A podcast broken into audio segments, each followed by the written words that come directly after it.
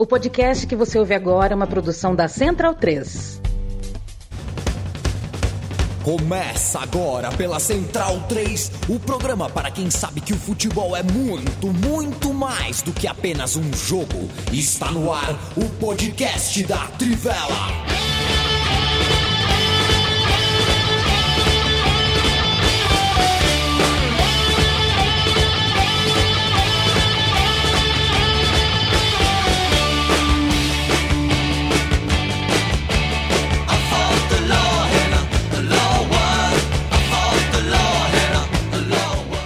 Bem-vindo, bem-vinda, amigo e amiga da Trivela e da Central 3, hoje é dia 9 de março de 2023. Eu me chamo Leandro Amin, estou ao lado de Bruno Bonsante, Leandro Stein, Felipe Lobo e Matias Pinto. E na próxima hora a gente pede a sua companhia.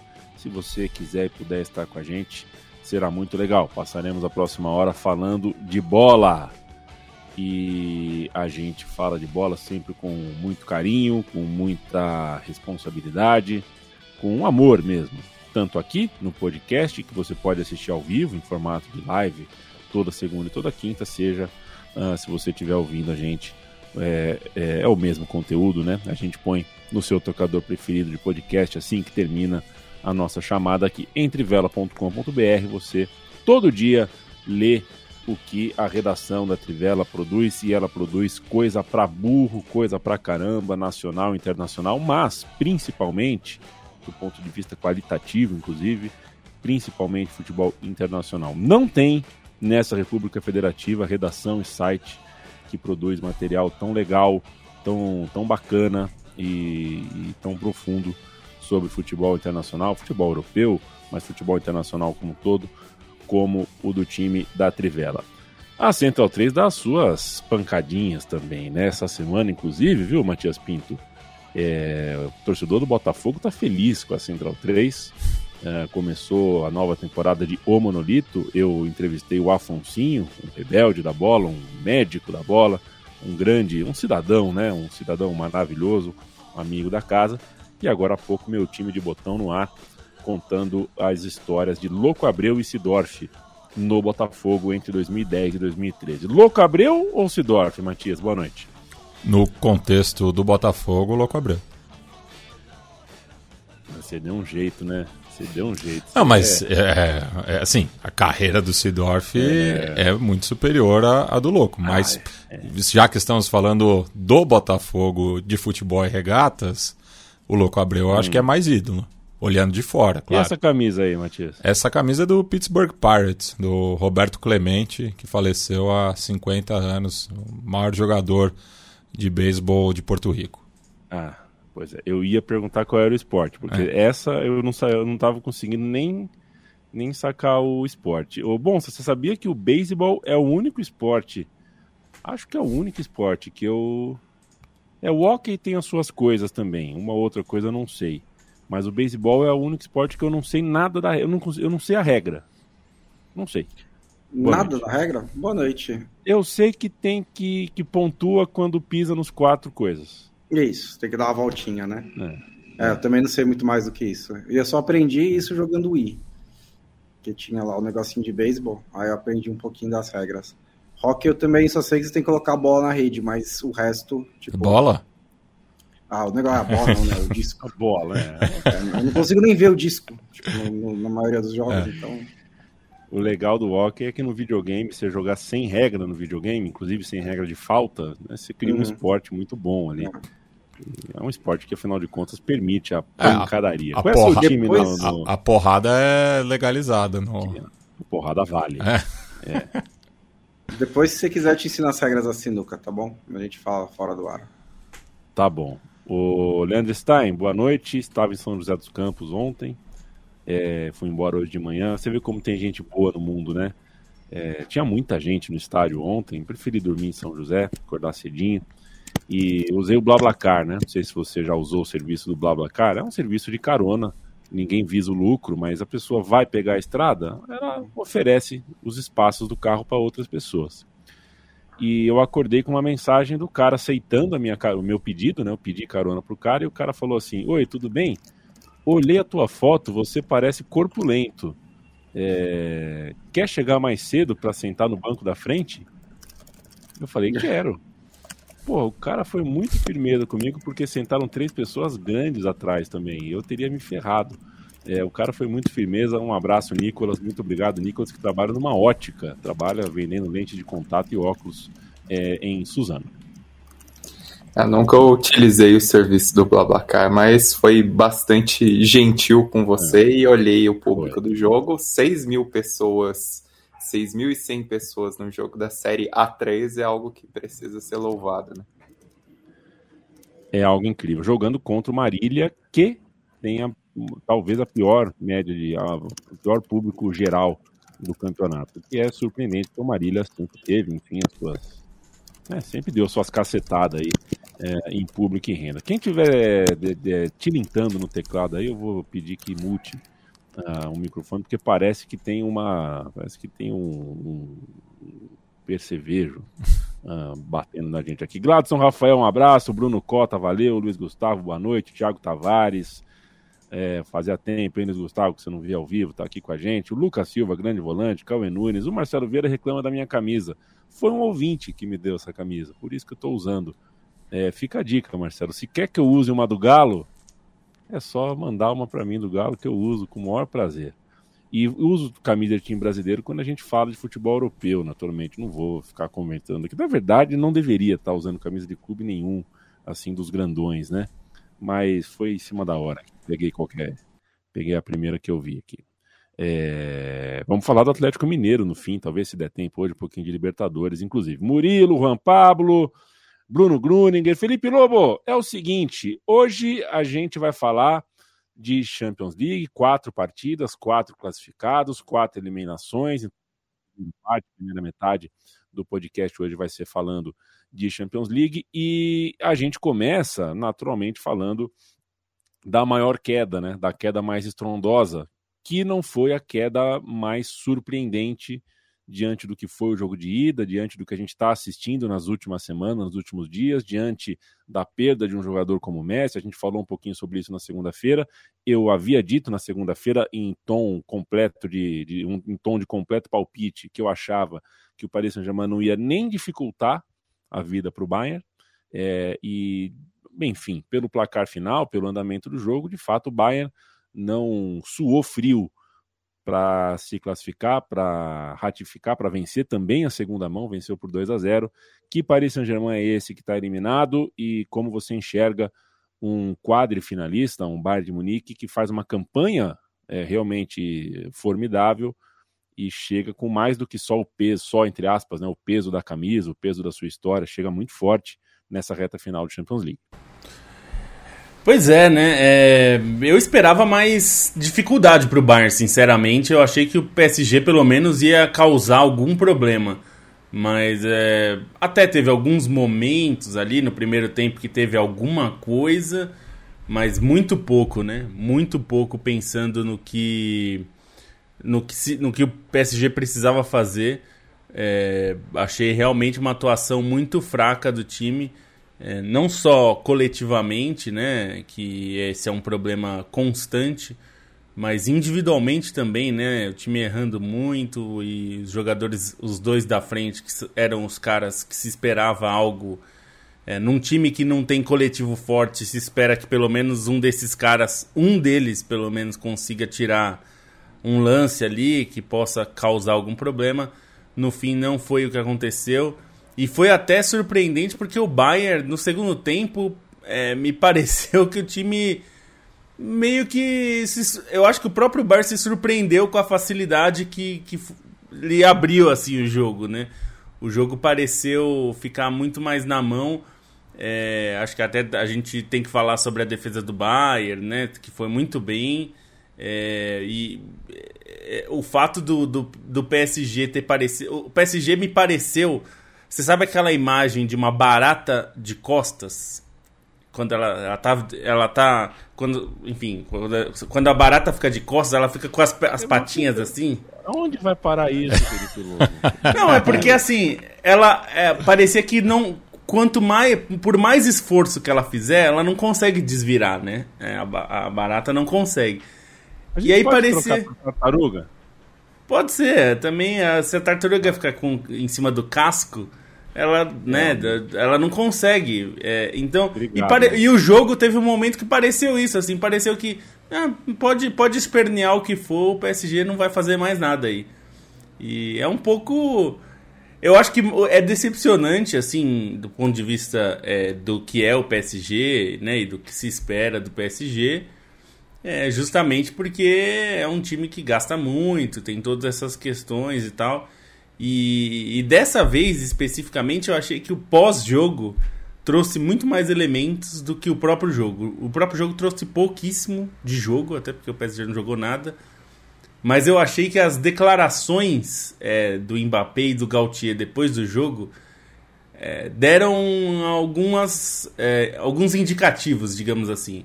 É, o Mbappé dizendo que o Bayern é um time feito, construído, foi a palavra que ele usou, para ganhar a Champions e eles e o máximo do PSG é isso aí. O que eu achei um pouco forte, né? Quer dizer, o máximo é as oitavas de final. É, e é, ele disse que, enfim, deram o máximo e tal, mas que o máximo é isso aí. E, e o Gautier ficou lá. Ele, o Gautier é aquele meme do sentiu, né?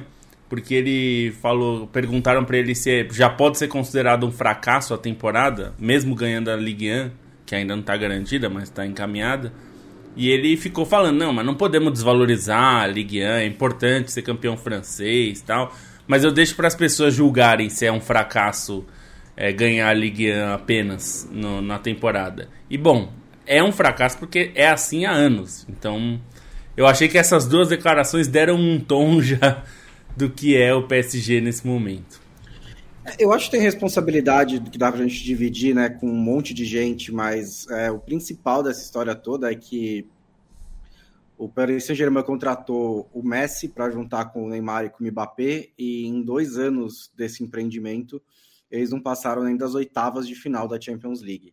É, isso é um fracasso. Né? No texto eu escrevi, no meu texto eu escrevi decepção, mas eu sou mais educado escrevendo do que falando. É, é um fracasso retumbante, porque é, tudo bem não ganhar a Champions, mas é, é, com esse nível de, de, de, investimento, com a expectativa que essa é, reunião gerou, era para pelo menos competir pela Champions. E o Real Madrid, o Paris Saint-Germain não conseguiu fazer isso. E, e uma estatística ano... complementar que das últimas 11 edições, o Paris Saint-Germain foi eliminado nove vezes antes das semifinais. É, eles só tem duas, é, é. são 11 anos seguidos chegando na Champions League, né? Uhum. É, eles têm uma, uma semi e uma final. Eles têm cinco eliminações nas oitavas é, e o resto quartas de final. Então, assim, é muito pouco, né? No geral, o projeto do Qatar no Paris Saint-Germain e é muito, muito pouco para esse mini, mini projeto de Neymar, Messi e Mbappé. Ano passado pegou o Real Madrid, não deu sorte no sorteio ano passado, pegou o Real Madrid, até conseguiu ganhar no Parque dos Príncipes. Depois o Benzema fez três gols, Donnarumma teve aquela, aquele lance com o Donnarumma, perdeu, ok.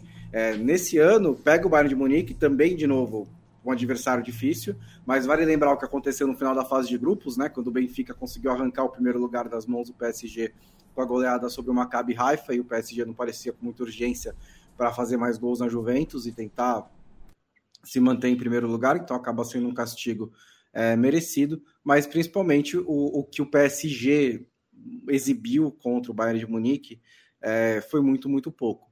E aí a gente chega em Messi muito parecido com as eliminações mais recentes do Barcelona, né? Assim, sem conseguir chamar a responsabilidade, andando para lá e para cá, sem conseguir criar muita coisa.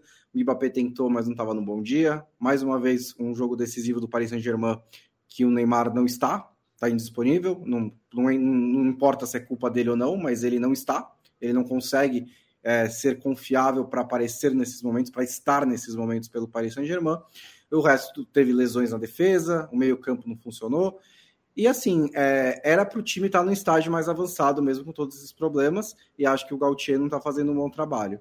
Por outro lado, se a ideia do Paris Saint-Germain é finalmente montar um projeto de médio prazo, não faz sentido encerrar o trabalho depois de seis, sete, oito meses, mesmo que ele não esteja muito bem nesse momento. Você tem que dar um pouco mais de segurança né, e de respaldo para o Gautier, se é isso mesmo que você quer fazer. Ou o PSG pode só voltar ao que estava fazendo antes, que também não estava dando certo, é, vender o Neymar, não renovar com o Messi, trazer mais duas estrelas, manter um elenco desequilibrado, demitir o Gautier, contratar o Zidane ou quem quer que seja e seguir em frente na mesma toada. Eu acho que vai ser um teste muito importante, muito forte para essa nova disposição que o Paris Saint-Germain tinha começado a fazer nessa temporada. É, e se tem uma ressalva ao PSG, assim, alguém que acabou se salvando nesse confronto foi o Sérgio Ramos, né? O que é muito sintomático de como o time jogou mal no geral, foi assim, já tinha feito uma grande primeira partida e nesse segundo jogo é, também foi bem, né? Principalmente ali no primeiro tempo. E outro ponto sintomático é que o Bayern não fez uma grande partida, assim, sendo bem sinceros, não foi aquele jogo do Bayern de encher os olhos. Foi um time que no primeiro tempo na defesa foi muito bem para travar algumas chances do PSG, mas criou pouquíssimo no ataque e errou demais na saída de bola. É, no segundo tempo melhorou e aí conseguiu marcar o gol e depois que marca o gol administra totalmente a situação, né? Se o Bayern quando foi eliminado há dois anos para o PSG é, sofreu muito com as bolas nas costas da zaga, né? Naquelas combinações entre o Neymar e o Mbappé, é, dessa vez o time que fez foi recuar e diminuir os espaços e isso funcionou muito bem porque o Mbappé que já tinha ficado encaixotado no primeiro tempo e pouco criou no segundo tempo já não tinha nem mais para onde correr, né? Não, não conseguia arrancar, não conseguia é, fazer preponderar o, o, estilo de jogo dele. O Messi muito, muito abaixo, né? Com muitas dificuldades ali na criação. É, as próprias linhas de passe do Messi ali não, não existiam, não existiam conexões. E o Bayern de Munique aproveitou para contra-atacar, né? E dentro disso, mesmo sendo um jogo é, que não foi totalmente bom do Bayern de Munique, deu até uma impressão que pelo segundo tempo os 2 a 0 ficaram baratos, porque o time também desperdiçou muitos contra-ataques, né? muitas decisões erradas ali na conclusão das jogadas, principalmente com o Sané. Mas o Bayern também merece elogios, primeiro pelo desempenho do quarteto defensivo, né? Eu não consigo nem dizer um só quem foi o melhor dos quatro ali, porque os quatro jogaram muito bem. É, o Stanisic acho que é quem mais surpreende, né? Porque tinha uma missão muito difícil contra o Mbappé e conseguiu é, dar esse combate, conseguiu vencer esse duelo. Mas mesmo Alfonso Davis pelo lado esquerdo que subiu mais foi importante também para travar algumas chances é, vitais do PSG. Na zaga, o Pamecano parecia que tinha gosto quando ia na sobra caçar o Mbappé, o companheiro de seleção, e dava muito esse vigor, fez uma boa partida. E o Delite, assim, é o melhor dos defensores do Bayern nessa temporada. É, parece recuperar o futebol dele em relação ao que existia de expectativa sobre o Ajax. E nesse jogo teve bolas cruciais, né? Principalmente naquela que o Zomer deu uma bobeira danada, ele sair jogando com os pés e ele conseguiu se recuperar para salvar em cima da linha. O Zomer até brincou, disse que ia deixar um caminhão de chocolate suíço na casa do Delite para agradecer. E aí o resto do time, assim, o que funcionou do Bayern, é que claramente era um conjunto contra um PSG que era mais um catado e que não conseguiu preponderar as individualidades dessa vez. Meio campo achei que funcionou bem do Bayern, assim, principalmente é, no momento sem a bola. Eu gostei do Goretzka, até pela participação no gol, né? Ele é muito inteligente na, na hora do passe que faz o Sérgio Ramos passar lotado, achando que ele ia dar o chute. É, o Thomas Miller também nesse papel de brigar pela bola, de fazer a pressão também foi essencial. O Chupomotin, sim, preponderou a estrela dele, né? A estrela dele brilhou de novo com esse gol. E um Bayern de Munique... Bom jogador, né? Não, é, assim, ficou muito marcado pelos gols perdidos no PSG, mas não é necessariamente um pereba, né? Assim, ele cumpre bem e num time como o do Bayern, que até tem essa necessidade de um centroavante para para jogar melhor, ele é bastante funcional. Não vai ser uma opção de longo prazo, não vai ser um Lewandowski, mas consegue funcionar e tem entregado muitos gols. E outra coisa do Bayern que também se sobressai é como o time tem opção ofensiva, né? Isso faz a diferença até no que foi, assim, pensando nas alterações do PSG e nas alterações do Bayern, né? O Bayern... É, aí fica troca... evidente a diferença dos projetos, né? Tipo... É, então, é um time com, com muito mais robustez, com muito mais opções, nem todas precisaram entrar, né? Pensando quem tinha no banco. O Masraoui é... não entrou, por exemplo. A... É, até, e assim, pensar que o Mané, que tá se recuperando de lesão, que não estava totalmente 100% para esse jogo e não ia ser titular, como o Nagelsmann falou antes, ele só entrou mesmo na reta final ali, foi um luxo do, do Bayern acionar o, o Sadio Mané nessa reta. Eu falei Sadio Mané, né? Sim. É, então, achei que estava viajando. É, mas, é, assim, deixar para acionar o Mané apenas nos minutos finais é um luxo para o Bayern. Assim, é aquele que individualmente é o que representa mais. Né? Na temporada, o Musiala faz uma temporada melhor no geral, assim como é, capacidade ofensiva para o Bayern mas o Mané é uma grande estrela e não, não precisou ser usado nesse confronto. É, porque, porque as substituições só vieram também quando é, após o primeiro gol, né? Quando o placar global já era 2 a 0 né? Então foi só mesmo para dar ritmo, né? Para pro, pro, pro, esses atletas ganharem um pouco, né? De, de é, enfim, rotatividade em alto nível, mas não, não precisava mesmo, né? Porque o Bayern estava administrando o jogo ali. É, e foram alterações até pelo que pediu o jogo, né? O é. próprio, a primeira troca, que é o Chocomotin pelo Sané, foi exatamente para o Bayern recuar, é, botar um atacante mais arisco ali para puxar o contra-ataque e não precisar ter um, um centroavante mais lento, né? Até nem faria essa alteração, porque o momento do Chocomotin era bom, mas o Sané, assim, provou que ele era necessário pela quantidade de chance que ele gerou, embora tenha perdido basicamente todas. É, o Chupomote, assim, é, é, um jogador útil, como vocês disseram, né? Não é um centroavante de longo prazo para um time de elite. É, e é incrível que o Bayern de Munique efetivamente tenha trocado Lewandowski por ele e continue sendo um time forte, né? Não é a mesma coisa da temporada da, da, das outras temporadas, mas continua muito competitivo.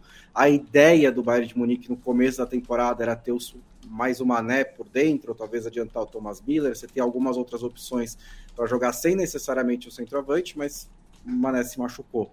É, a, o banco de reservas dos dois times é um, é um sinal muito claríssimo né, dos erros que o PSG cometeu nos últimos anos, porque o Bayern de Munique também gasta, né, não é que é um time franciscano, mas o PSG gasta muito mais.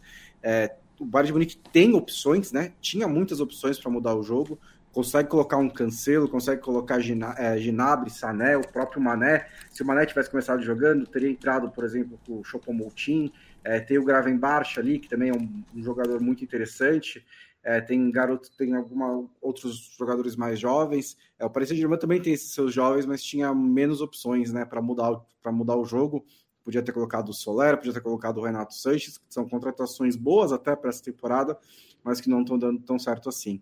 E sobre a defesa do Bayern de Munique, acho que é interessante porque era o setor que a gente mais discutia, né, do Bayern de Munique nesses últimos anos, né? O setor que estava passando por uma renovação, mas estava sendo um pouquinho tá um pouquinho engasgando nessa renovação. É o setor que recebeu mais investimentos nos últimos mercados, inclusive o da Elite no começo é, dessa temporada, e que parece ter se encontrado agora, né? Parece ter se encontrado nessa dupla aí, o Pamecano e o Elite, o Davis sem se machucar, conseguindo ser um bom lateral esquerdo para o Bayern de Munique, pro Bayern de Munique, e tem aí o Stanisic aparecendo, tem o Masraoui também que estava no banco de reservas, também tem outras opções para jogar na direita. Quero mandar um abraço para o Guilherme Bernardes, pagou um cafezão para a gente aqui, um abraço para você. Uh, o Guilherme Diogo Matias de Pittsburgh, não sei se é de Pittsburgh, eu já não lembro mais de que de é Pittsburgh, Sim, né? É Pittsburgh. Matheus Cavalcante, um abraço para você. Esse, esse preto amarelo aí é a combinação clássica, né? Basicamente é. todos os times de as, As três são... franquias de Pittsburgh têm tem essa combinação de cores.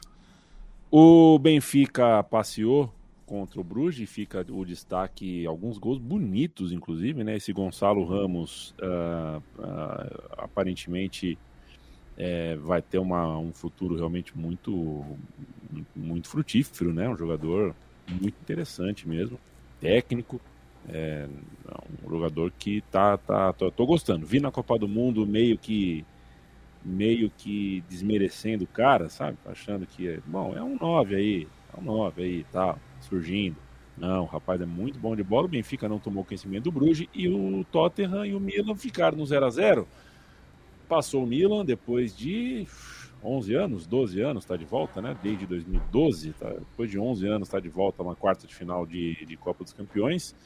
Mas fica para a gente aqui no Brasil, né, Lobo, uh, o eco do depoimento do Richardson. A gente tem um Tottenham que, puxa vida, né? É decepcionante o Tottenham de novo ficar uh, tão longe da, da, da decisão, da, da, da, grande festa da Champions League. É, com Kane e tudo, né? O Tottenham decepciona, mas o Richardson abriu o microfone para o Richardson, criticou o técnico, é, deu algum sinal, se comunicou com a gente, deu alguma pista de qual Tottenham é esse eliminado. O Milan está classificado. É, eu acho que a declaração, a gente, eu, como eu falei do PSG, né, que as declarações pós-jogo já indicam alguma coisa. Acho que no Tottenham vale a mesma coisa, porque o Conte falou, curiosamente, para a TV italiana, é, até porque era um jogo contra o Milan, ele perguntaram para ele sobre a continuidade dele no, no, no, Tottenham. Ele é muito especulado na Itália, né? É, principalmente na Juventus, é, mas também na Inter, porque não se sabe se o, se o Simone Inzaghi vai continuar. Mas na Juventus é muito forte. Se, é, assim, se a Juventus não tivesse feito um contrato enorme, caro e com cláusula de rescisão pesada, já tinha demitido o Alegre, né? É, embora o time tenha melhorado muito nos últimos tempos, aí, nesse ano principalmente. Mas enfim, ele continua sendo especulado. E perguntaram para ele sobre a continuidade, ele falou: "Bom, vamos ver, o contrato dele vai até o fim da temporada, né?" Ele falou: "Vamos sentar, vamos ver". Mas não sei, de repente o Tottenham vai me mandar embora antes do fim da temporada. Não sei se eles estão decepcionados, enfim. Já dando aquela letra que não vai ficar, né? Ele, ele reclamou muito, como é muito constante na carreira dele, sobre falta de reforços, falta de qualidade no elenco e tudo mais. E o Richarlison deu essa declaração, né? Para quem não ouviu, ele deu a declaração ao repórter Fred Caldeira da TNT Sports, que estava lá, né, na zona mista, e perguntou para o Richarlison. O Richarlison tem jogado muito pouco nessa temporada e pouco nos dois sentidos, no sentido quantitativo, ele tem jogado pouco, ele tem sido muito reserva no time e, e, pouco de qualidade também, porque ele não tem, não é que ele entra e muda os jogos também. É, e ele reclamou da falta de minutos, é, considerando também a lesão, né? Mas ele e ele reclamou muito, na verdade, de um tratamento do Conte, né? Porque ele conta nessa entrevista que é, na, na, no dia anterior ao jogo ele foi chamado pela comissão técnica para fazer um teste na academia e que se ele tivesse em condições ele começaria o jogo. E ele fez o teste é, e não começou o jogo. E ele reclama que os jogos que o Tottenham ganhou, ele jogou e jogou bem, é, como foi contra o Chelsea. É, e isso nunca é bom, né? Assim, é, é, eu nem acho que ele tem total razão, mas mesmo que ele tivesse total razão, não sei se esse é o melhor jeito. Aliás, eu sei, esse não é o melhor jeito de, de você cobrar é, alguma coisa assim, né? Eu acho que esse é o tipo de coisa que você tem que cobrar do treino. Se você acha que não está sendo tratado devidamente, né? Enfim, acho que tem que ser uma discussão interna. Não é bom levar isso para o microfone. Ainda que, claro, depois da derrota, o jogador tá, tá incomodado, né? O Richardson claramente ficou emocionado quando, é, no começo dessa temporada, na Champions League, ele fez um gol, o primeiro gol dele pelo Tottenham foi, foi na Champions League. Aliás, é, os gols dele pelo Tottenham foram na Champions League, porque ele não marcou na Premier League ainda. É, e ele se emocionou, é uma competição que ele sonhava disputar e tudo mais. É, mas o modo como ele cobrou isso e ele criticou o técnico pela postura no jogo, é, nisso ele tem razão. O Tottenham foi muito fraco e mesmo em postura as ideias foram muito ruins. Quando ele coloca o Richardson já é naquele modo é, seja o que Deus quiser, né? Já coloca o time numa loucura completa ali no ataque, que, claro, dificulta, né, para quem quer jogar e mostrar serviço, porque ali era é, bola na área e vamos ver o que dá. É, acabou que não deu. E, e fica um clima meio azedo, assim. Eu também acho que ele deu essa declaração já porque se a gente tem a impressão que o, que o Conte não vai ficar, quem tá lá dentro sabe mais, né? Tem uma impressão até melhor. Então eu imagino que ele já saiba a essa altura, ou pelo menos ele tem uma boa indicação que o Conte não vai ficar. Porque se ele diz isso sabendo que o Conte vai ficar, aí das duas uma. Ou ele não joga mais é, né, com, com o Conte, e na próxima temporada ele sai do clube, porque isso aconteceu já, né? com no Chelsea ele entrou, o Conte entrou em rota de colisão com o Diego Costa, o Diego Costa simplesmente não jogou mais. E não é que não jogou mais porque ficou no banco, ele parou de ir para o banco, deixou de jogar mesmo. Então, assim, eu não acho que ele faria esse, esse conflito é, sabendo que o Conte vai ficar. Eu acho que ele já tem a indicação que não vai. Mesmo assim, eu acho que ele não devia ter feito isso. Eu acho que ele podia até falar que gostaria de jogar mais, que ele está se esforçando. Tem um ponto da entrevista que ele faz uma autocrítica, que ele diz que o clube pagou caro por ele e ele não correspondeu ainda, o que eu achei interessante. Essa é uma parte que até valia a pena falar. E ele diz que toda vez que entra em campo ele se esforça, dá a vida e tudo mais.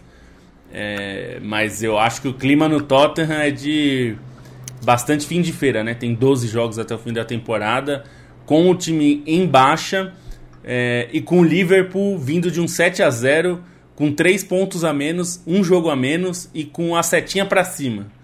Então a, a, vaga, a quarta vaga de Champions da, da, da Premier League começa a aparecer mais vermelha do que azul e branca. É, o Conte é insuportável, né? Vamos falar as coisas com a, como elas são. Ele, ele, ele chega nos clubes, é sempre o mesmo processo. Você, você fala, você fala diferente de que escreve, né? Relembrando a sua. É, eu sou mais educado escrevendo ah, do que falando isso. okay. Mas ele, ele, ele, não, mas ele é insuportável, assim, é sempre o mesmo processo. Ele chega no clube, é, ele começa a cobrar reforços, alguns vêm, outros não. Aí ele passa o ano inteiro cobrando reforço, dizendo que o time dele não é tão bom quanto os outros. É, o futebol que ele pratica costuma ser bem sucedido, mas não é o mais legal de se ver. É, ele invariavelmente arranja treta com algum jogador do elenco e os projetos dele duram muito pouco. É, ele continua sendo empregado porque ele é excepcionalmente bom treinador e ele entrega resultados muito bons. Né? Ele fez isso no Chelsea, ele fez isso na Inter, fez isso na Itália, fez isso na Juventus. O problema é que do Tottenham ele não está fazendo isso. Então, assim, o custo-benefício acaba não valendo a pena. É, ele conseguiu uma vaga na Champions na primeira temporada, foi um bom resultado, até ótimo. É, para o momento em que o Tottenham estava. É, nesse segundo, na segunda temporada, ele tá lá o tempo inteiro na zona de classificação, mas nunca parece que vai ficar, né? Nunca parece que é um time que realmente encontrou sua melhor maneira de jogar, que está ganhando com certa tranquilidade, que é um time confiável, né? Sempre tá. O Tottenham está sempre assim, prestes a um desastre, prestes a um tropeço, sempre sofre para ganhar os seus jogos. Estava funcionando é, é porque não estava vindo ninguém de trás, né? Mas agora não só o Liverpool, como também o Newcastle, né? Também está nessa briga com o, com o Tottenham pela quarta vaga na Champions League, considerando que as três primeiras vão ser de City, Arsenal e Manchester United. Então, assim, eu não sei se, se ele termina a temporada mesmo. Assim, as notícias da Inglaterra é que o Daniel Levy vai avaliar se a, a, a quarta, a, o quarto lugar começar a escapar, ele busca uma mudança. E o favorito é o Pochettino, né? O retorno do Pochettino, que é uma troca que eu faria em um piscar de olhos, né?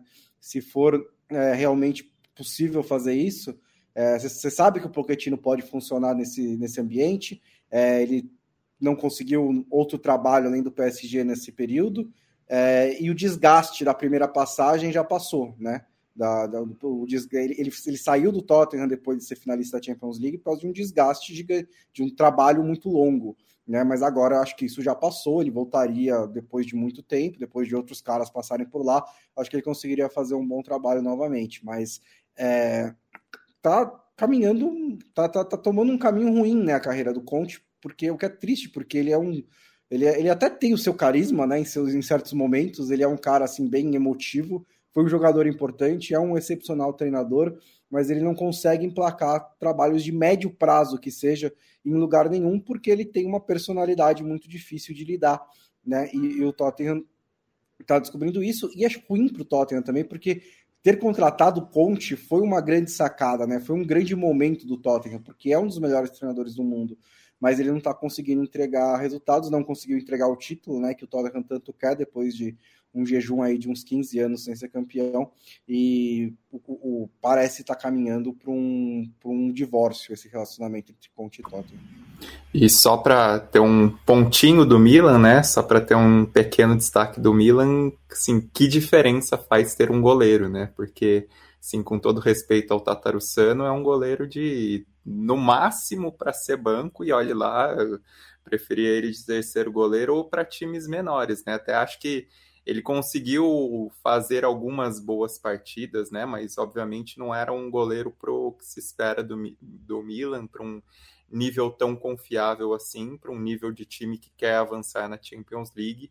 E aí a volta do manhã se provou capital para essa classificação também, né? Na derrota do fim de semana, eu já achei que o placar para a Fiorentina tinha sido menor do que poderia por causa das defesas do manhã.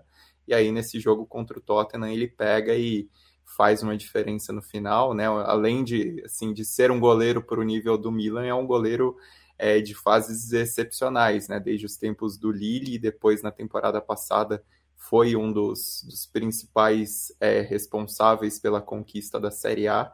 E aí volta e depois de tanto tempo, né? Depois de tanta incerteza quanto ao estado físico dele, ter essa volta e conseguir fazer a defesa que ele fez ali no apagar das luzes, é, ressalta a importância dele também e, e passa segurança, né? Passa segurança para o Milan, que vem sendo um time instável, né? Nesses últimos meses, nessa temporada, conseguir pelo menos avançar e, assim, ser um franco atirador, né? Porque é o que a gente já, já discutiu dessa Champions. É, não, diferentemente de outras edições, não é que tenha favoritos tão claros, né? O, o Bayern passa com um elenco muito forte, com conhecimento de competição que é importante, o Real Madrid tem que respeitar sempre, o Napoli está apresentando um grande futebol, mas é uma edição de Champions que me passa essa impressão de, de ser bastante aberta, e o Milan está aí, né? O Milan tem, tem essa capacidade, se conseguir encontrar um pouquinho do ritmo que teve na temporada passada, pelo menos na Champions, pode ser um adversário bem chato de se enfrentar.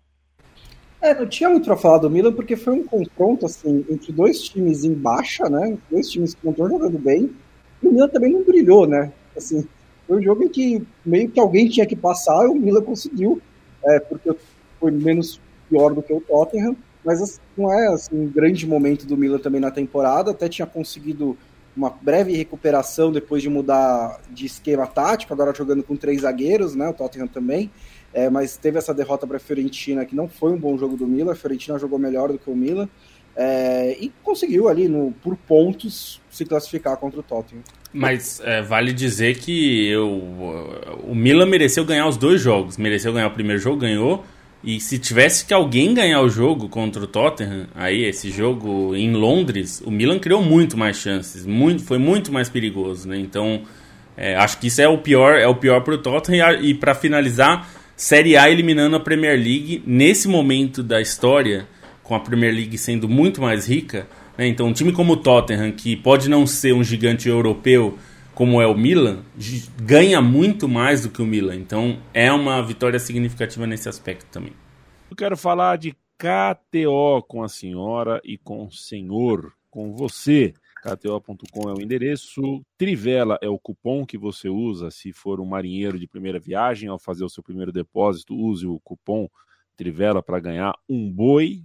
Lá dentro você ganha 20% de free bet. A KTO está sempre, já está há um tempão aqui apoiando a comunicação independente, apoiando a Trivela, apoiando a Central 3.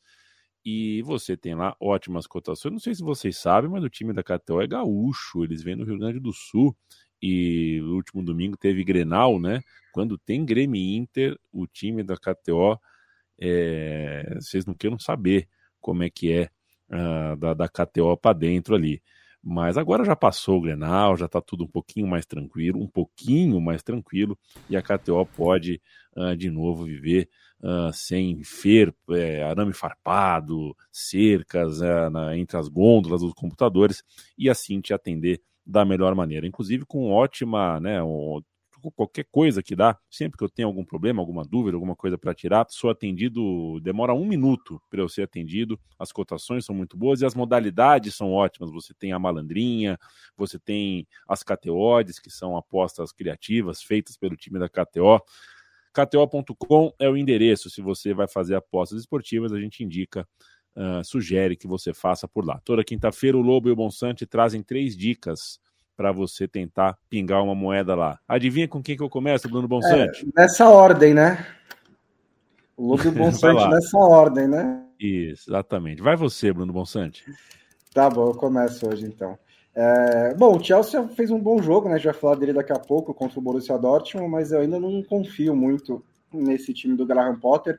É, eu acho que o Leicester vai jogar em casa e a, a cotação do Leicester está muito, muito alta. Acho que está 3,75 para vencer. Então eu acho que o valor aí está em pegar a Leicester o empate a 1,76. Né, de novo, jogando em casa contra um time com problemas como o Chelsea. É, o Leicester não é tão ruim assim, ainda não conseguiu realmente arrancar, né? Conseguir se afastar da zona de rebaixamento, mas já mostrou algumas melhoras.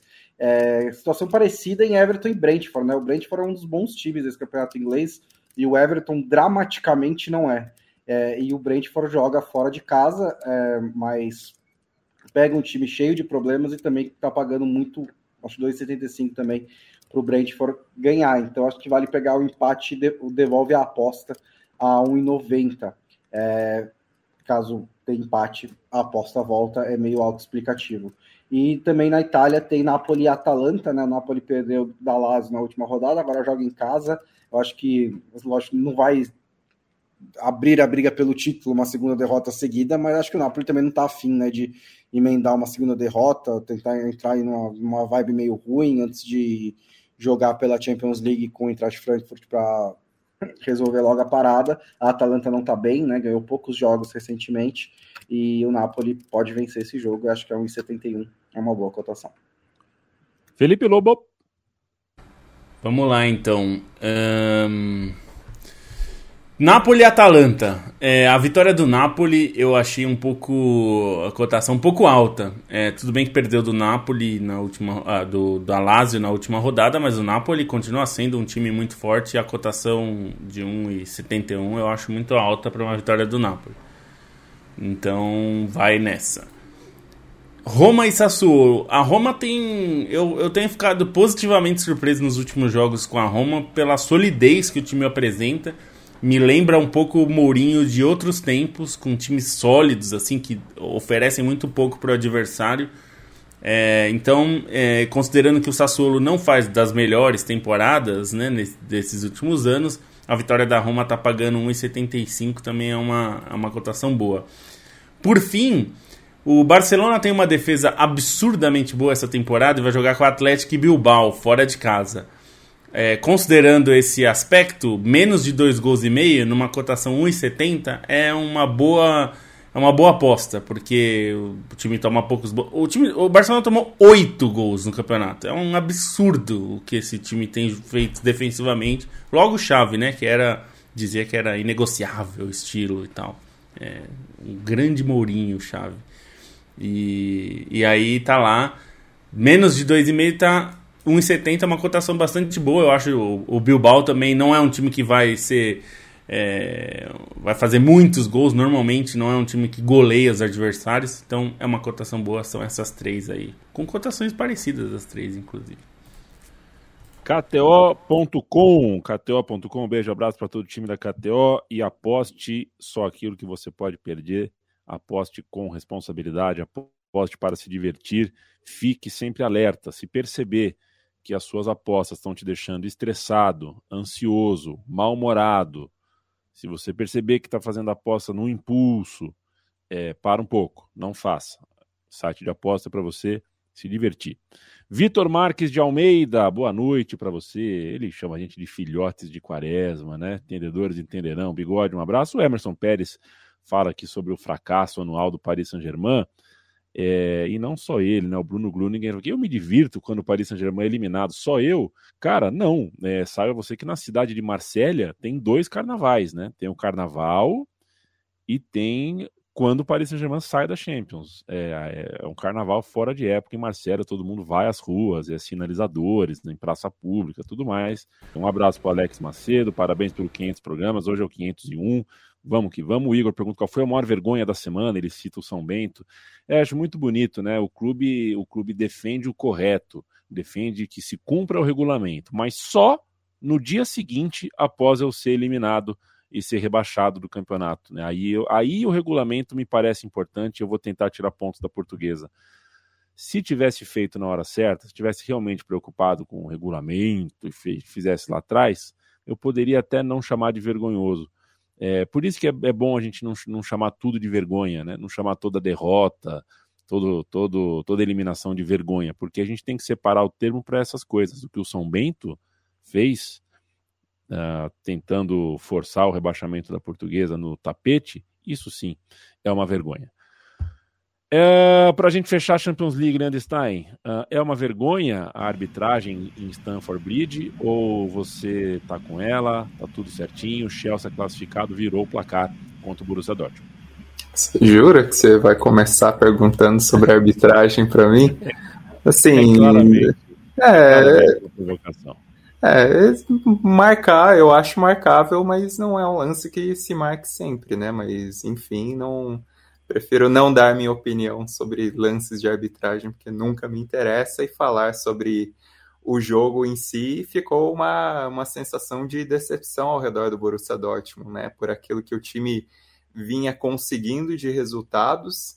É, até eu cheguei a falar em outros programas, né? Um time que está muito consistente do ponto de vista defensivamente, é, do ponto de vista defensivo mas não necessariamente vinha jogando bem nessa sequência, né? Teve alguns jogos mais difíceis, mesmo na rodada passada da Bundesliga, fez um bom primeiro tempo contra o Leipzig, mas o segundo tempo foi bastante sofrido.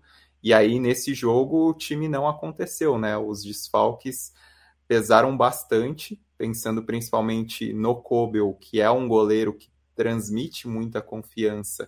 E aí o Meyer, assim, não que ele tenha necessariamente falhado, mas parecia um goleiro muito mais suscetível aos gols do que se fosse o Kobel, que é um dos pilares da temporada, e mesmo a saída do Brandt, né, que foi que é outro jogador que a gente já tinha elogiado aqui é, outras vezes, que é um dos responsáveis por esse acerto do time, né, por essa qualidade na construção, é, pela combinação com o Bellingham e, e a lesão dele foi bastante custosa, mas ainda assim um time do Borussia Dortmund que ficou bem abaixo, né, ficou bem abaixo é, do que poderia entregar, do que tinha de expectativa, do que poderia fazer ofensivamente contra um Chelsea que tem problemas, mas que conseguiu criar um volume maior de chances, que aproveitou as ocasiões mesmo perdendo muitos muitos lances ofensivos, né? E que depois depois de construir esse resultado de maneira relativamente rápida, né? Construir essa vantagem de 2 a 0 no início do segundo tempo,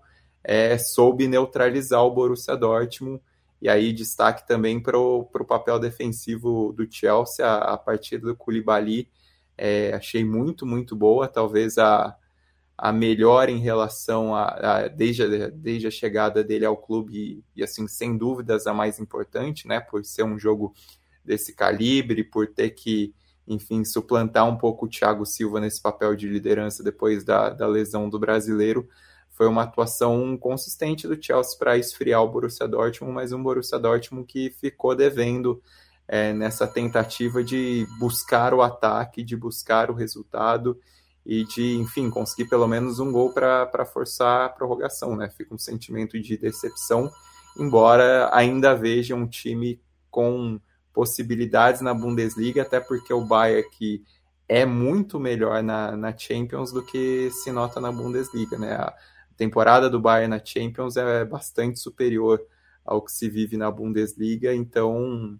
vejo um pouco esse caminho aberto, embora o favoritismo seja do Bayern por todos os recursos e por todo esse costume de, de ganhar, e porque o Borussia Dortmund realmente, mesmo estando 100% no, em 2023 até então, é, não necessariamente fazia partidas boas, né? Teve resultados conquistados ali na conta do chá, mais difíceis, dependendo de virada, depois alguns placares magros, não é que ofensivamente estivesse produzindo tanto, defensivamente era melhor, mas nesse jogo teve dificuldades nesse encaixe e, e esses problemas de desfalque. Você, você que ouviu o interfone, saiba que é o nosso novo parceiro, é a Pizza Hut, que chegou quentinha na casa de Leandro Stein, pizzahut.com.br. Acesse e ponha o cupom Trivela no seu primeiro pedido de pizza e você ganha duas fatias grátis. Pizza Hut, fica com a gente. Estamos uh, ter, terminando Champions League, né? Falamos dos quatro jogos aqui. O Chelsea É, eu, eu, brinquei com, com, com o Stein, o Stein é o que menos. A, a gente não gosta, ninguém gosta, mas o Stein é o que menos gosta aqui de falar de arbitragem. Teve a sua polêmica, tudo mais, mas eu acho que uh, faltou Dortmund também, né? O que a torcida mostrou pré-jogo, começo do jogo, faltou. Para mim, faltou um pouquinho de, de. Faltou, faltou Dortmund em campo mesmo. Não é, não, não, nunca é o apito que explica as coisas sozinhos. Matias Pinto, a gente tem a Libertadores e a Sul-Americana com finais decididas, não os clubes, evidentemente, mas os locais. Nós vamos de Maracanã e Centenário. Parece que a Comebol, depois de receber duras críticas e se desdobrar para conseguir distribuir ingressos para as finais quando você tem um time como o Independente Del Vale ou como quando você tem um lugar de dificílimo acesso como era Guayaquil, é, dessa vez ela foi no, na bola de segurança, digamos assim. Foi de Rio de Janeiro e de Montevidéu, o que não significa que, que, né, que, que, que, vai lotar, que vai dar tudo certo, porque a final única não cabe no bolso nem na cultura do torcedor sul-americano, é difícil, é complicado, mas enfim, é Maracanã e Centenário. Queria te ouvir sobre isso e sobre o empate do Atlético Mineiro na Colômbia, em Bogotá, contra o Milionários, que tem sempre uma maneira quente, uma maneira uh, uh, difícil de receber uh, os seus visitantes. É sempre difícil jogar no El Campín lotado. Bem, é, sobre a escolha das sedes, né, chama atenção mais uma vez a ausência de, de Buenos Aires, né, quando é, veio esse papo né, de final única. Imaginava-se né, que Buenos Aires seria uma das primeiras escolhas, né, é uma das mais racionais, até porque é, existe né, no resto do continente, não tanto para o Brasil, apesar de é, em menor escala, mas essa visão né, de, de Buenos Aires meio como é, a capital é, da América do Sul. Né? É, é e futebolisticamente falando, é, para muitas torcidas é um orgulho, por exemplo, fazer uma concentração ali no obelisco, tirar uma foto, tirar uma onda. Então, é, e até por logística, né? Porque Buenos Aires está conectada às principais capitais da, do continente. Então, é, é, acho estranho, até também por conta do peso da AFA é, na Comembol. Né? Isso chama atenção. A repetição é, de Montevideo também, né, por já ter recebido a final da Libertadores e da, da Sul-Americana. O Rio é, acaba sendo né, uma contrapartida, né, pensando que é, a, foi a final do Maracanã esvaziada, né, assim como acabou acontecendo por linhas tortas também com Córdoba, né, que havia recebido a edição de 2020 da Sul-Americana e acabou por conta das eleições brasileiras recebendo a final da mesma competição em 2022, mas é uma cidade também de é, mais difícil acesso. O Rio de Janeiro é muito conectado, daí né, também tem essa questão né, de ser a capital é, cultural do Brasil, né, a, a, imagem do Brasil que se reflete para o exterior acaba sendo a, a do Rio de Janeiro, apesar né, de, de alguns protestos. Mas, enfim, é, isso é uma construção histórica ali, desde a época que era a capital de fato, né, a capital política do Brasil, mas é, é, é acaba sendo muito repetido, né? É, e no caso da Libertadores, pensando que as últimas finais foram dominadas por clubes brasileiros, é, acaba tentando né, que, que não seja o fracasso que foi em Guayaquil, é, por exemplo. É, da Sul-Americana, é, daí está tendo uma maior variedade de clubes finalistas, né? Então, é, Montevideo acaba é, também uma cidade conectada né, com, com, com as demais capitais, é, mas mesmo assim, aqui do Brasil, por exemplo, não é tão fácil é, ir é, de forma aérea, né? não, não tem uma oferta de voos tão grande como outras capitais, por exemplo. É, então é um pouco disso tudo. Né? Sobre o Galo, é, foi um, um, jogo bastante duro, né? Como você falou, nunca é fácil jogar no El Campín. É muito por conta da pressão da torcida do Milionários, um pouco da, da altitude, deslocamento, enfim. é, acabou né, é, sendo surpreendido. O Milionários, enfim, não passa por seus melhores momentos, mas saiu na frente, né, aproveitando do fator local. Mas o, o Galo tem muita qualidade, né? É, é uma equipe que foi montada para brigar pela Libertadores, né? É, acredito que é, volta com essa boa vantagem. É, o Paulinho mais uma vez é, sendo destaque, né? Um jogador de muita velocidade, um jogador muito vivo em campo e foi é, agraciado, né? Com, com o gol que leva um ponto para BH e daí uma vitória simples classifica a equipe mineira para a próxima fase, assim como aconteceu é, na segunda fase, né, quando também trouxe um empate é, da Venezuela.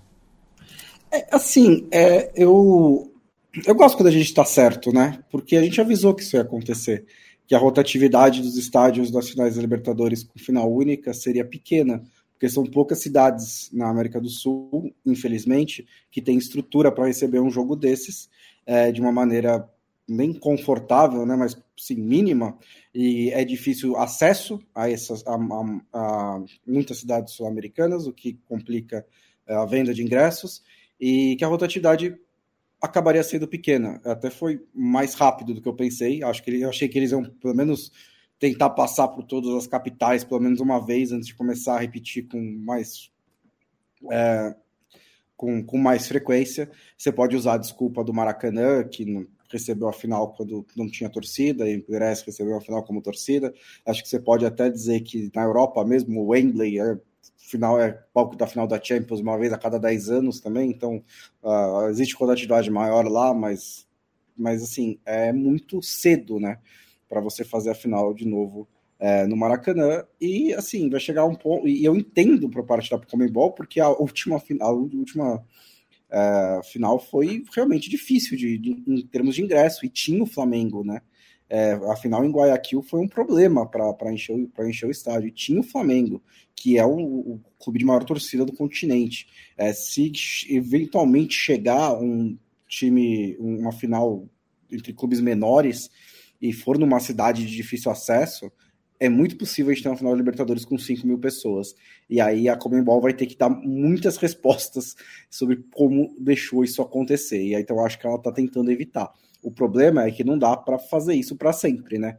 Não dá para a gente ficar brincando só de Maracanã, centenário, sei lá, bomboneira, ou ficar rodando pelo, por três ou quatro cidades para sempre, né? Então é, eu não sei qual é a solução que a Comembol vai dar para isso. É, não, não imagino que ela volte atrás, porque ela está preocupada com o programa de televisão, mas para resolver de fato, para encontrar esse equilíbrio entre a rotatividade das séries e das sedes e o estádio cheio, né, e uma festa bonita e um bom evento para os torcedores que vão ao jogo também, é um equilíbrio difícil de, de encontrar. E o Pedro Raup aqui destaca né, é do, do novo Monumental de Nunes, né, outro motivo que me chama a atenção de não ser Buenos Aires, já que o, o maior estádio da cidade foi ainda ampliado, né? E só antes de terminar a Libertadores, como o jogo já acabou, a gente pode dar uma palhinha, né? O Fortaleza perdeu em casa no Castelão para o seu Portego por 1 a 0 Foi um, um, bom jogo até do Fortaleza. É, teve um pênalti no primeiro tempo. É, o goleiro Jean pegou. O Jean foi um, o destaque da partida, o melhor em campo, fez oito defesas, algumas delas muito boas. O seu Portego teve um jogador expulso no começo do segundo tempo. E só aumentou né, a dinâmica de ataque contra a defesa do Fortaleza. Muitas finalizações do Fortaleza caíram nos pés de defensores, do Tite e do Tinga principalmente, eles não chutaram tão bem assim. Quando o Fortaleza finalizou bem, o Gia defendeu. Seu Porteio teve um ou dois contra-ataques muito perigosos no segundo tempo para ampliar, mas vence, vence fora de casa, vence por 1 a 0 é, em Fortaleza, né, no Ceará, e agora ficou difícil para Fortaleza, né, vai ter que ganhar lá no Paraguai para chegar na fase de grupos. Estamos na reta final. Pedro Halpe já foi aqui, um abraço para ele. Caleb Azevedo, um abraço. Ricardo Alves, finalmente assistindo ao vivo, um abraço. Dori Edson, valeu. A Trivela tá no Orelo? Tá, né? Tá. A Trivela tá no Orelo, sim. André, André Brasilevix, um abraço, amigos. Bom fim de semana, camaradas, obrigado. O Matheus Cavalcante mete um NAUTICO. Murilo, valeu demais. João Félix tem se Aliás, muito. Golaço. Será que fica? Golaço do Náutico golaço, no final. Né? É. Vocês estão assistindo, é isso? Ah, acabou já. Eu, eu, hoje... o, o, Náutico ah, fez o gol no, nos acréscimos, evitando as penalidades contra o, o Vila Nova pela Copa do Brasil. Inclusive, só para falar sobre o Orelo, é. teve gente que uma. É, a gente, como quem nos acompanha sabe, a gente encerrou nosso financiamento coletivo por ótimos motivos. E teve gente que perguntou: ah, mas e o Orelo? O Orelo você pode continuar apoiando porque você vai apoiar a Central 3. É importante também. Então, você pode apoiar a Central 3 pelo apoia.se barra Central 3. E se você apoia a Trivela no Orelo, você está ajudando a Central 3. Então, pode manter. E vamos embora. Bruno Monsante, um, uma pincelada em Europa League, por favor. Beijo, boa noite. Beijo, boa noite. É, vou dar uma pincelada. Foram. Acho que o destaque foi a goleada do Manchester United, né? Acho que é inevitável ganhou por 4 a 1 no primeiro jogo depois de levar aquela sapatada do Liverpool. Foi muito importante para evitar que a temporada do Manchester United, que é muito boa, mesmo com essa mancha, é, entrasse no espiral negativo. Foi um jogo que no primeiro tempo foi difícil. O Betis até terminou melhor o primeiro tempo mas o United foi bem impressionante no segundo, né? Conseguiu criar muito, passou por cima do Betis, o Betis não conseguiu reagir e agora o Manchester United está com um é, praticamente, garantido aí nas quartas de final da Champions League. É, a Liga Europa ainda teve vitórias da Roma e da Juventus em casa, né? Dois italianos que pegaram adversários difíceis, né? Roma e Real Sociedade, acho até que era talvez o confronto mais equilibrado. É, a Juventus pegou o Freiburg, que é um time que consegue complicar bastante, inclusive fora de casa. 2 a 0 para Roma, 1 a 0 para Juventus. O Bayer Leverkusen e o Sevilla também ganharam em casa, os dois ganharam por 2 a 0. Não foram jogos bonitos, mas foram resultados importantes, principalmente para o Sevilla, que vinha numa sequência ruim com o Jorge Sampaoli. É, levou até um baile no primeiro tempo contra o Fenerbahçe, mas conseguiu vencer por 2 a 0 porque o Sevilla na Liga Europa, né, não importa a fase, não importa o momento, o Sevilla vai ganhar os jogos e vai chegar nas finais. É, tivemos um empate por 1 a 1 entre Shakhtar e Feyenoord, também o Feyenoord foi melhor do que o Shakhtar levou o gol no único finalização certa do Shakhtar e depois empatou no fim. E teve dois festivais de gols é, entre Union Berlin e Union Saint-Gilloise. É, o, a União, que inclusive não, não, sabia que era, que era menina, eu acho que eu fiquei descobri, descobri isso hoje, é, fez três gols em quatro finalizações. O União Berlim tem certas dificuldades quando ele precisa tomar a iniciativa, né? Quando chega, quando tem que é, ter posse de bola, quando se abre para contra-ataques, mas conseguiu buscar um empate por 3 a 3 também nos minutos finais. E o Arsenal deu um golpe de sorte com o Chaka, né, um passe para o Martinelli que estava na entrada da área, que desviou e enganou o goleiro do Sporting. É, o Arsenal conseguiu arrancar o um empate por 2 a 2 num jogo bem equilibrado contra o Sporting, bom resultado para o Arsenal fora de casa. Agora vai ter que vai poder resolver diante dos seus torcedores no norte de Londres. Até segunda-feira. Leandro Stein, beijo, um abraço, uma pincelada de Conference League. Beijo, um abraço e assim, uma rodada da Conference que o grande jogo não foi na quinta-feira, né? O jogo nivelado por alto era o Lazio e a Z, que aconteceu na terça por conta dos jogos na capital italiana, né? Para não ter esse conflito entre os jogos é, de Lazio e Roma, e no fim das contas o AZ conquistou a vitória mais importante dessa rodada de ida das oitavas de final, fez 2 a 1 de virada na Lazio, a Lazio que vinha motivada pela vitória no Napoli, é, sobre o Napoli na Série A em Nápoles, mas o AZ também faz uma boa temporada na Eredivisie, conseguiu essa virada, então um grande resultado, uma grande vantagem, a Lazio que pintava como uma das favoritas nessa conference, né? até pensando do que a Roma conquistou na temporada passada. E aí dos jogos dessa quinta-feira, equilíbrio assim no geral. O West Ham é o time que deu um, um passo mais largo para a classificação ao fazer 2 a 0 no AEK Larnaca fora de casa. E, enfim, era o jogo mais é, com maior disparidade dessas oitavas de final. É, Nice também venceu, Fiorentina venceu o Sivaspor e até poderia ter conquistado um resultado maior. O Nice venceu fora de casa o, o Sheriff Tiraspol, mas de resto foi uma rodada de, de muito equilíbrio, muitos gols bonitos, né, em alguns chutes fora da área. É, cenário aberto, embora tenha esse destacão aí do Azede de sair, dessa, sair da Itália com essa vitória. Beijo e abraço, Felipe Lobo. O Gladson Rafael escreve aqui o assunto Lineker versus governo britânico. Talvez segunda-feira a gente fale sobre isso, que eu nem sei do que ele está falando, Felipe Lobo, sinceramente. Beijo e um abraço.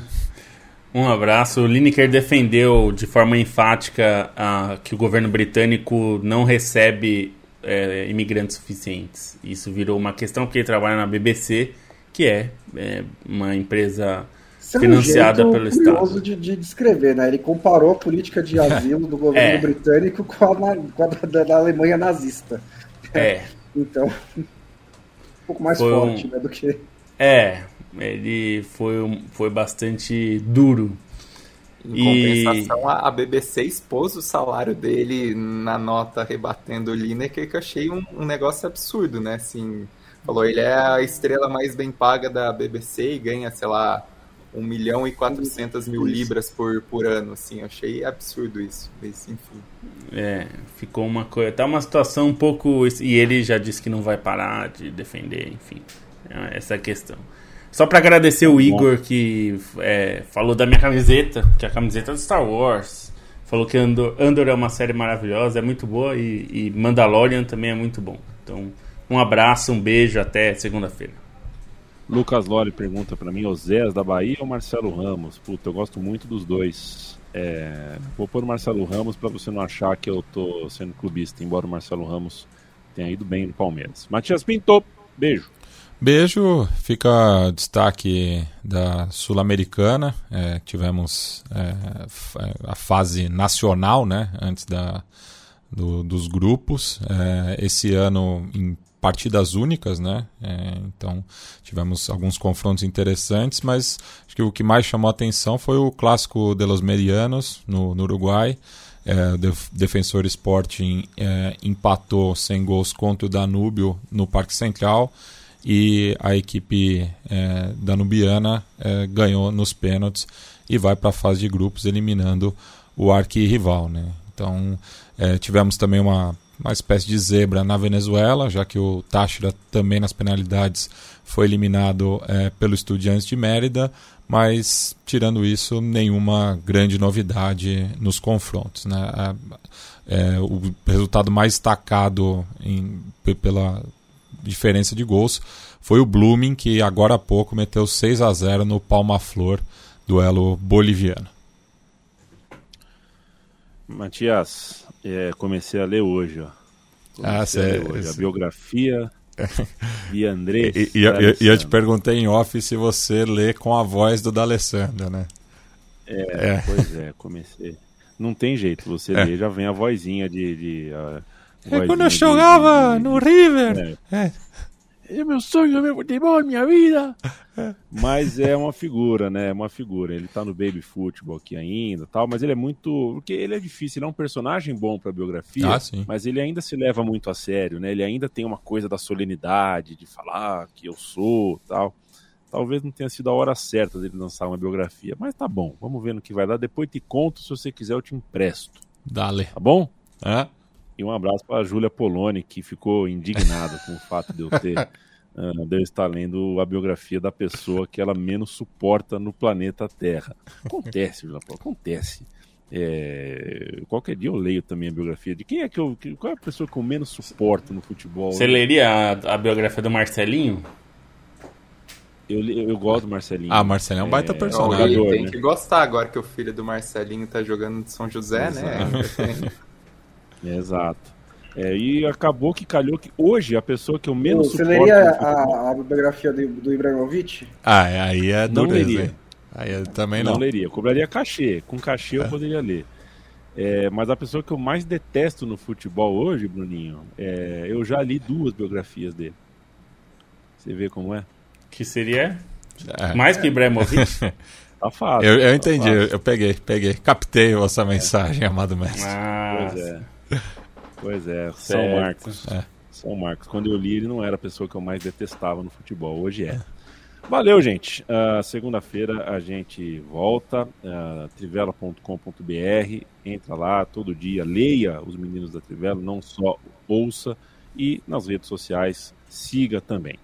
Se cada vez que eu pensasse em você, sumisse um pedacinho de mim, epa, cadê eu?